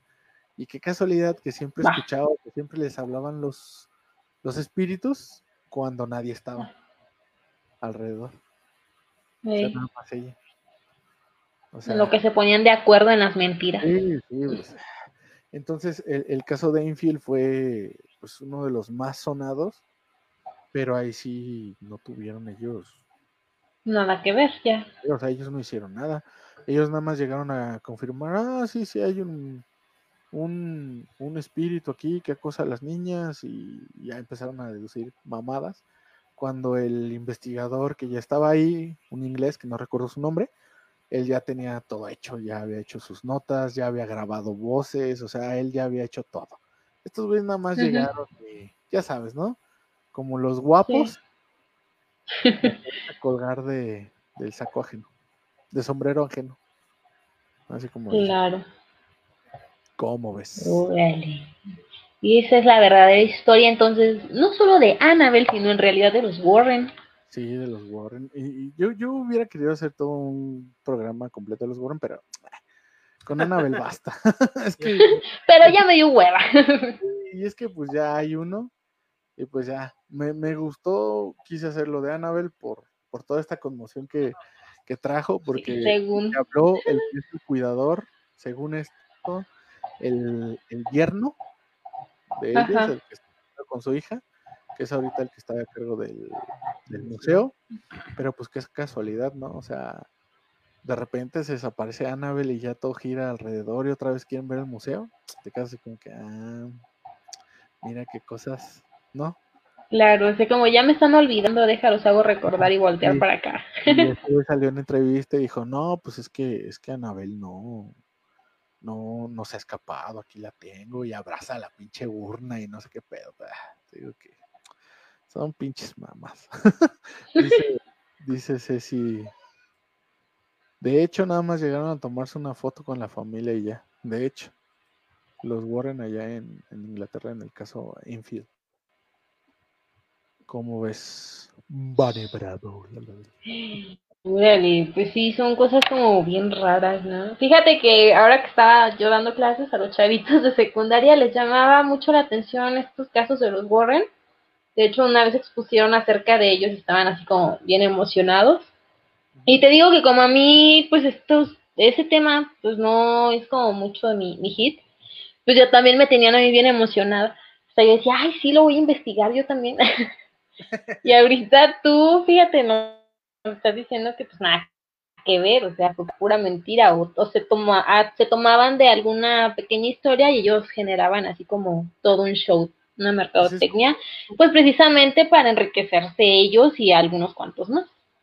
Exactamente, pues es que es como Carlos Trejo, o sea, Carlos Trejo agarra y empieza a sacar, porque fíjate, fue, fue muy inteligente el cabrón, o sea, para, para hacer gancho y para empezar a hacer lana y todo eso, fue muy inteligente porque él no contó luego, luego lo que pasó, ni lo que vivió, ni nada de eso, supuestamente, pues. E- Él simplemente llegó y dijo, yo soy cazafantasma. Ay, cabrón. Y empezó a hacer apariciones en, otro rollo y en programas así. Después saca el libro, inventado pinche libro de cañitas, que es, no mames, me Cañitas. pero es, es el libro más leído en México, o sea, no mames. No leen cuando quieren su mamada, es que es la neta, güey. Y, y ahí viene todo lo que vivió según él y que su familia y que no sé qué y todas las muertes que hubo y que el demonio este los sigue en la calle Cañitas y su puta madre. Y ya después empiezas a investigar Ajá. y para empezar su hermana sigue viva. O sea, su hermana nunca la mataron. Ajá. Y dicen que nunca jugaron a la Ouija. Entonces te quedas así como que este esposa- cabrón. y su esposa murió de cáncer. Se no. mentiroso. Sí, su esposa lo mandó a la chingada, güey. no mames. Entonces, Pues es que este, qué vergüenza. este güey también armó algo chido, así como los Warren. Pero por eso ya, a la gente que ya viene y dice algo en serio, ya no le crees, güey. Por ejemplo, por, eh, por los programas, el programa este de, de terror que estaba en, eh, en el 7, extra normal, o no sé cómo se llama. Eh, Ya también Extra normal. de- de Al principio era un buen programa. Sí, al principio, güey, pero ya después ya no. Ah, pues eso, era más el puro show, este, el extra normal. Desde que se salió este, ¿cómo se llama? Alberto del Arco. Alberto de Arco. Este, y él es- incluso él está haciendo su programa y está muy interesante. De hecho, ya- él tiene su canal en YouTube. Exacto, Ahí. está bien padre, pero ya después de que se salió todo vino abajo porque realmente puro show y era puro Sí, de hecho ya se veía bien chafota el programa después. ¿Verdad que sí? Sí, Sí. es como te digo. Pero pues bueno, lamento haberles tirado la, la farsa de su cuac. No, yo creo que ya muchos sabían que era mentira, ¿no? Solamente como los más jovencitos se han de creer pues todas esas historias, porque pues les llama la atención, es lo que buscan en redes, pero no, no investigan realmente lo que ha sucedido, quiénes son esas personas, o, o bueno, que tengan este sentido de decir, a ver, vamos a, a buscar la verdad, pues no, se quedan con lo que sale en las películas. Es que, es que hay gente, no, no que sea, in- ¿cómo se dice? Inculta o, o así, sino que pues es, es gente como que, ay cabrón, no, no, no, yo, yo le tengo miedo a eso, no, y, y- y se lo creen. Y hay gente, pues poquita gente que dice, a ver, a ver, a ver, espérate. Vamos a ver qué pedo, ¿no? Entonces, ¿Quién es Anabel? Exactamente, empiezas a investigar y ves que no hay registros y que todos hablan de lo mismo, te quedas así como que, ah, cabrón, o, no o es. si es real o no tienen más registros de nada. Entonces empiezas a encontrar un pequeño hilito y ahí te sigues, y ahí te sigues, como yo, o sea, no, sí tardé, sí batallé porque no está luego, luego, pero encontré pues sí. los datos reales de, de Annabel Higgins, o sea, y te das cuenta que fue una señora que vivió 91 años y dices tú, no manches, qué de terror tiene eso. Sí, o sea, vivió como normal, ¿no? Una mujer normal que muchos quisiéramos llegar a esa edad. Y dice Ceci, claro. lo desmintieron en el programa de Alfredo Adame, por eso los pedos. Sí, habla de del pedo de. Sí, de Trejo con Adam. Oh, incluso también lo desmintió este, ¿cómo se llama? Aquel entonces, la, de la mano peluda, ¿cómo se llama este? José Ramón Sáez. José Ramón Sáenz. Sí, no, fíjate lo de José Ramón Sáez, eso sí, él sí está. El, cabrón. lo del último caso estuvo chido. El caso Josué, sí. Ah, sí estuvo padre. Esperamos traerlo algún día. Las chifles. Sí, esperamos traerlo algún día, cuando ya estemos más, ¿cómo te diré? Más, Pues- profe- más profesionales. Esto que ya Vamos a comprar una Ah. ouija. No, yo no voy a comprar nada. Pues es- estaría muy bien que ah, hicieras un especial de Bueno, un clásico, el Halloween, o el Día de Muertos en De, octubre. de hecho, de hecho, ahorita que lo mencionas, amigo, yo sé, yo sé que octubre es tu mes. y- Claro. Y octubre se. ¿Cómo se dice? Ay, ya se me olvidó. Se, la se, caracteriza, octubre se caracteriza por ser, este, por tener aires de misterio y Más todo este rollo. Y actividad por lo de Halloween, todo ese rollo. Entonces, para octubre vamos a tener un especial, va a ser octubre macabroso. Sería, estaría chido que fueran dos partes, fíjate. Y fíjate, va a estar chingón porque se los digo o no se los digo, Vane. De una vez, ya. sí, que- adelantando algo. Mira, vamos a hablar, vamos a tener el especial de la masacre de, Tla- de Tlatelolco, el 2 de octubre, no se olvida. Y aparte vamos a tener un especial de asesinos en serie. Ah, excelente, excelente. Entonces, para el 31, bueno, para Halloween, estamos preparando otra cosa más chida todavía. Eso sí se los voy a dejar Cuando roncas, cabrón. que piensen. Ustedes no, eso no. Ya lo lle- ya llevaron mi video y mi audio a, a este a expertos y dicen que no, nada más es un gordo que no puede respirar. que respiras con pasión. no, no roncas, sino respiras con pasión. Ya baja de peso, maldito. y sí, como ves, espero que llegue octubre ya. Yo ya quiero que llegue octubre. No, Sí, va a ser un muy buen mes, la verdad. Va a estar muy chido todo el programa. La programación que tenemos para octubre va a estar muy chida y parte de noviembre, porque pues acuérdense que pues Día de Muertos y eso también trae sus leyendas. sí. Aquí dice Pera Pera Hernández. Perita, buenas noches, ¿cómo estás? Saludos, hermosa. Dice, cuéntame para compartirte mis vivencias del más allá. Ya estaremos por ahí pensando seriamente también tener invitados. Invitados macabrosos. Dice Ceci, Que nos cuéntalo vayan de, contando sus experiencias. Cuenta lo de Pistachón que era sacerdote satánico. Sí, Pistachón. Bueno, no lo van a ubicar.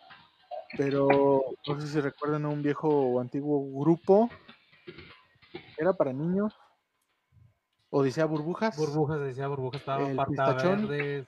Era Pistachón. Pata Verde. Mafa, mafafa, no sé qué, musguito. ¿Y el ratón? ¿Cómo se llamaba el pinche ratón? mimoso. Mimoso, ese güey. No, no, oye, no, pero Mimoso canta, ¿no? Mimoso canta. No, ese es otro. Ese güey canta. y- Mimoso ratón. Vamos, incluso el, pistachón que dices. que Este, era sacerdote satánico. Creo que murió, ¿no? Ya, No, ya todavía, todavía vive, tiene su programa de creo que Sí, en sí, Facebook o no sé, YouTube. Aún todavía la tiene. ¿Neta? Más no sé si sea otro, otro, ¿cómo se llama? Otro persona que está ahí interpretando el personaje. Fíjate, aquí en comentarios dice. Ya les llama la atención luego, luego. Y a huevo.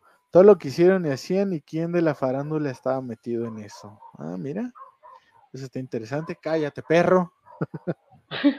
Dice, apúntame, perdón, buenas noches, buenas noches, Perita, sí, yo te apunto. Dice Ernesto Botello, invita a Puki para que cuente la de la gárgola. No sé a qué se refiere, espero que no haya sido una cita que salió mal. pues sí. No, no, no, eh, realmente hay, hay una historia. ¿Sí? ¿Hay una historia macabrosa ahí? Sí, a Ernesto y, y a unos amigos les han pasado muchas cosas. Dice, dice Marta López, Vamos Arturo el tema acerca de Annabel. ¿Eh? Ajá. ¿Cómo? Ya con esto cerramos lo del tema de Annabel, ¿Por qué? Ah. Sí, Van- porque ya llevamos dos horas al aire. Dice, dice Marta López, Arturo Lapam, creo que sí se llama, sí se llama Pistachón. Oh, muy bien, mira. Ajá, se llama. Pues bueno, ahí les Hay que investigar de eso.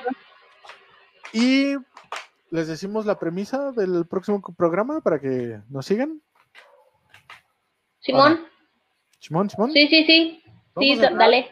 de un grupo de mujeres emprendedoras, de un grupo de sobresalientes. Mendigo. eh, eh, eran emprendedoras, güey. Originarias de, creo, si no me equivoco, de Celaya, Ah, Guanajuato. ah, guanajuatenses, eran mujeres emprendedoras. Sí. era- Unas hermanitas de una muy buena familia. dicen, este, sí, emprendedoras, este, visionarias en el negocio. visionarias en el negocio de cultivo, de ¿cómo- De entretenimiento para hombres. entretenimiento para hombres, Las famosas. las famosísimas. Poquianchis. Esas, no, eran mujeres emprendedoras, déjenme les digo. Y pues bueno, Mendigas doñas. Con eso, con esto, con eso último, nos despedimos, no sin antes agradecerles muchísimo a las 10.000 personas que estuvieron con nosotros, acompañándonos. Eh, algún día, algún día lograremos tener ese, ese- ese nivel de audiencia, yo lo sé. Claro que sí. Pues muchas gracias por haber estado con nosotros, muchas gracias aquí a Red Dragon II. Ah, gracias a ustedes por invitarme al programa. Por aceptar la entrevista, que por cierto me quedaste muchas dudas y qué, qué chido. Y espero que te vuelvas a subir a un ring y estar ahí, Claro, claro. tomarte fotos y todo el pedo. Y pues, Vane, ¿algo que quieras decir?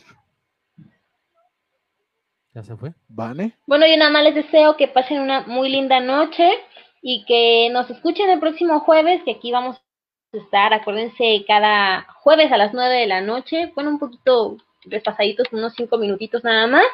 Y agradecer a Red Dragon por haber estado con nosotros. Ah, gracias Y al igual que a Marian, que cada, que cada semana está aquí dándonos los horóscopos. Y Claro. obviamente a las personas que semana con semana no nos abandonan y a todos los que se han estado sumando a este proyecto de la miscelánea, muchísimas, muchísimas gracias por estarnos escuchando. los amamos. Y eso es todo por hoy. Y nosotros Nos nos despedimos. Hasta luego. Bye bye. Bye.